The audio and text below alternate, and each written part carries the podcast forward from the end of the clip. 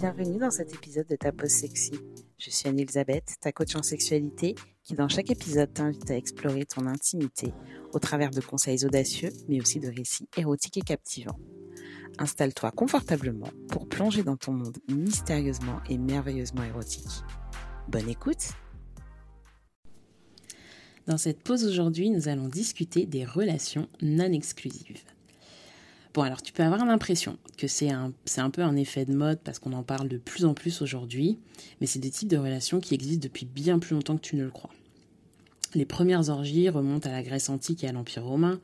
Euh, la polygamie et la polyandrie sont des formes qui ne sont plus officiellement retrouvées en France ni même en Europe, mais qui existent aussi depuis très longtemps. Donc pour cet épisode, euh, quand je te parle de relations non exclusives, on va parler des plus connus, à savoir le polyamour, le couple libre, et on va aussi parler un petit peu de libertinage. Mais il existe d'autres formes, comme le trouble quator, etc., que je ne vais pas forcément détailler aujourd'hui. Donc avant de rentrer dans le vif du sujet, euh, je tiens quand même à te rappeler que là on parle de statut de relation. Donc au même titre qu'être en couple ou être célibataire, ce sont des formes de relations qui s'appliquent à toutes les orientations sexuelles. Donc commençons par un petit peu de définition. Donc il y a déjà deux manières de voir les choses quand on parle de non-exclusivité. C'est non-exclusivité qui peut être affective et ou sexuelle. Donc sur le plan plutôt affectif, on va plutôt parler de polyamour. Donc c'est une forme de schéma relationnel où chacun des membres de la relation est en liberté de vivre des relations amoureuses et ou sexuelles avec d'autres personnes. Donc à la place du couple, on va plutôt parler de polycule dans ce cas-là. Parce qu'en fait, en théorie, et après ça dépend quand même des, règles fixées, mais en théorie, il n'y a pas vraiment de hiérarchie entre les différentes relations. Mais après ça dépend, c'est pas forcément une vérité absolue. Je te prends un petit exemple. Donc on a trois personnes, A, B et C, qui sont en relation ensemble. Donc A en relation avec B, B en relation avec C, A en relation avec C. Par contre, tu as le membre D qui va être en relation uniquement avec A et le membre E qui va être en relation uniquement avec B. Et donc A, B, C, D et E vont former ce qu'on va appeler un polycule. Donc c'est un ensemble de personnes qui sont en relation sexuelle ou affective ensemble. Et le fonctionnement de cet ensemble euh, est basé sur des règles, vraiment euh, des règles qui sont associées à, ce groupe de personnes et euh, qui vont être vraiment propres aux situations, aux relations, aux moments de vie.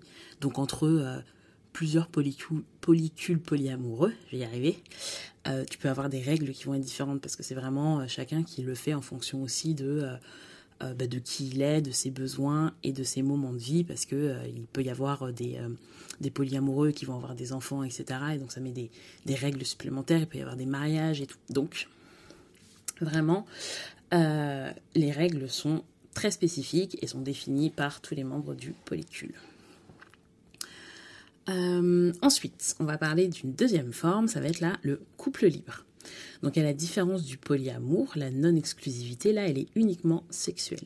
Elle n'est pas affective. Donc tu as vraiment un couple de référence, deux personnes, et euh, qui vont être libres d'aller vivre tout ou partie de leur sexualité en dehors de ce couple.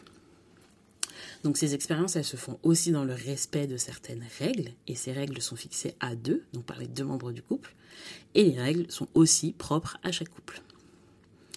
Une autre forme de relation non exclusive euh, va être le libertinage, qu'on peut aussi entendu parler euh, comme l'échangisme. Donc là, on est plus en fait sur euh, un ensemble de pratiques sexuelles. Et donc parmi les plus connus, il va y avoir le triolisme, donc le fameux plan A3, donc l'échangisme que je mentionnais juste avant, le candolisme ou même euh, les gangbangs si on veut aller dans quelque chose de plus extrême. Donc on peut être en couple libre par exemple et vivre des expériences libertines en dehors de son couple. Ou quand le couple vit ses expériences libertines à deux, là on va vraiment parler d'un couple libertin. Donc maintenant que tu y vois un petit peu plus clair, enfin en tout cas j'espère que j'ai un peu clarifié les choses pour toi, je suis sûre que tu te demandes bah, comment on fait si aujourd'hui je me dis euh, ça m'intéresse et j'ai un peu envie de me lancer, qu'est-ce que je suis censée faire Regarder, penser, etc. Donc je te dirais, si tu es dans ce cas, que la première question à te poser, c'est le pourquoi. Pourquoi tu veux te lancer là-dedans? Et c'est important de le comprendre et d'autant plus si c'est un sujet dont tu n'as pas discuté avec euh, ton partenaire, si tu es dans un couple établi. Si tu pas dans un couple établi, c'est plus euh, un peu pour toi, pour définir en fait qu'est-ce qui va plus te ressembler euh, et vers quelle direction tu as envie d'aller.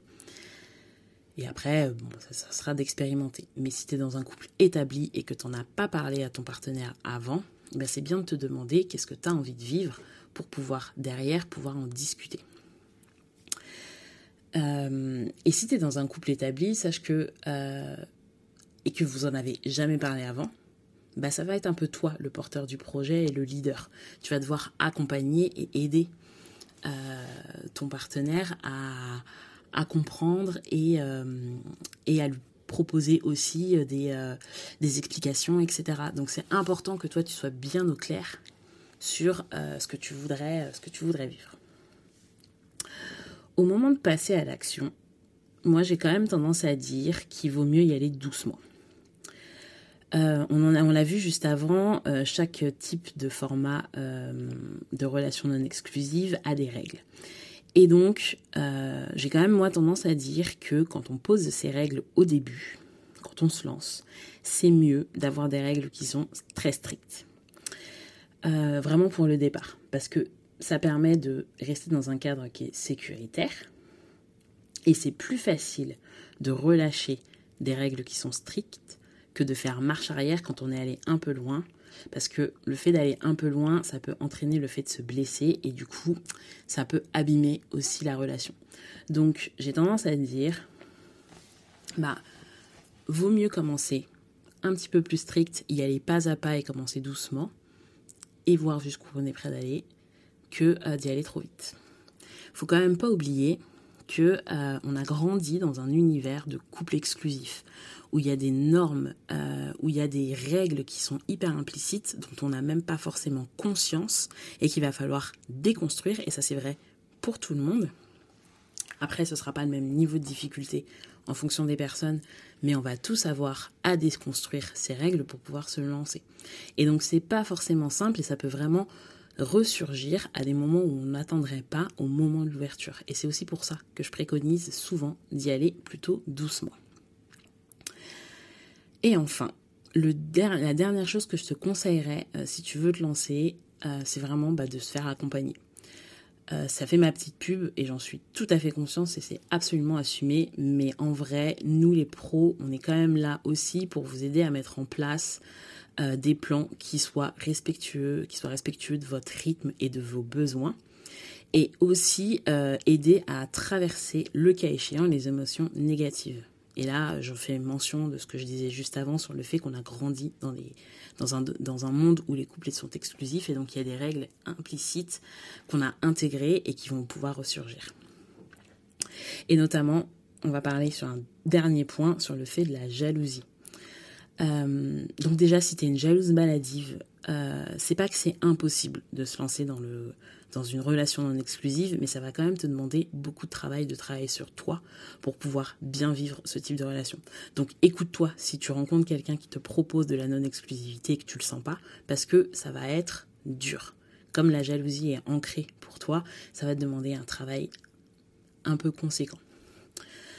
Euh, et enfin, on peut être non exclusif et quand même ressentir de la jalousie. Hein. C'est pas euh, euh, parce que je suis non exclusif, c'est une émotion, un sentiment que je ne connais plus. Non, c'est pas ça. on peut très bien ressentir de la jalousie dans des situations. Euh, dans des situations qui vont être données, spécifiques, parce que ça peut être contextuel, une personne qui va nous mettre en plus en insécurité qu'une autre, ça peut être un moment de vie où on est moins sécure avec nous-mêmes et donc bah aussi dans nos relations, il peut y avoir aussi des choses qui viennent, euh, qui viennent un peu nous titiller, qui viennent nous faire ressentir de la jalousie. Et si ça arrive, c'est la communication qui va vraiment aider et c'est des formats de relations qui nécessitent quand même beaucoup, beaucoup, beaucoup de communication. Euh, et notamment sur les règles et tout ça, pour être bien sûr qu'on est toujours dans un cadre bah, de consentement, de respect, euh, de respect des besoins et pas dans quelque chose d'abusif ou qui nous insécurise. Et voilà, c'est terminé pour cet épisode. Si tu as aimé, n'hésite pas à t'abonner et à partager ce podcast à tes amis. Retrouve-moi aussi sur Instagram pour me dire ce que tu as aimé et dans ma newsletter pour plus de conseils. À la semaine prochaine.